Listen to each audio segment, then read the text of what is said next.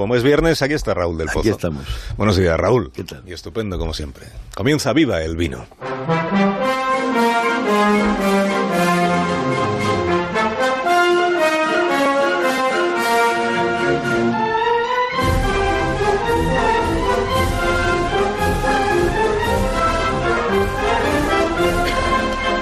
Cuando tú quieras, maestro.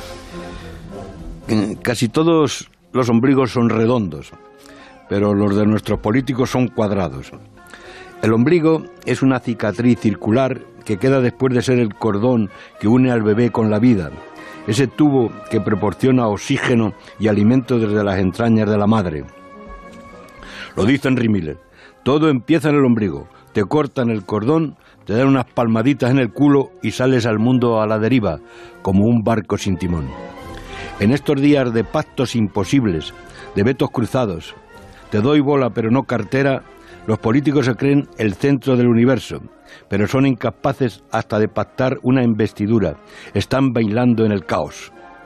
Lo avisó Pablo Iglesias, que tiene un inmenso ego, pero dijo, hay que dejar de mirarse al ombligo. El Parlamento, los municipios, las asambleas autonómicas son jardines de narcisos.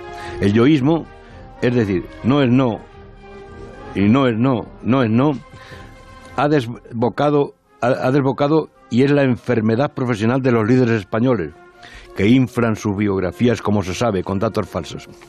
Pero veamos el ombligo como impulso erótico, como uno de los grandes descubrimientos del siglo XX. Esa cicatriz no solo representa el ego en el psicoanálisis, sino la recuperación de la desnudez. En el Cantar de los Cantares se describe como una joya en un montón de trigo, cercada de lirios. En el Renacimiento apenas quedó la hoja de parra y apareció radiante el ombligo. Ahora vuelve la moda crop top y este verano va a ser una pasarela de ombligos. Se han diseñado blusas con el punto clave del erotismo al aire. Es tendencia en el verano 2019. Habrá camisetas con lazos que dejan entreverlo. Así que, querido Carlos, que Salomón nos lleve a la cámara del vino, donde los ombligos son redondos como tazas y los pechos como cabritos, y viva el vino. Los políticos tienen ombligos y los tienen cuadrados. Raúl, que tengas un día estupendo. Y hasta la semana que viene. Cuídate mucho. Un abrazo. Adiós. Y 20 las 8, 7 y 20 en Canarias.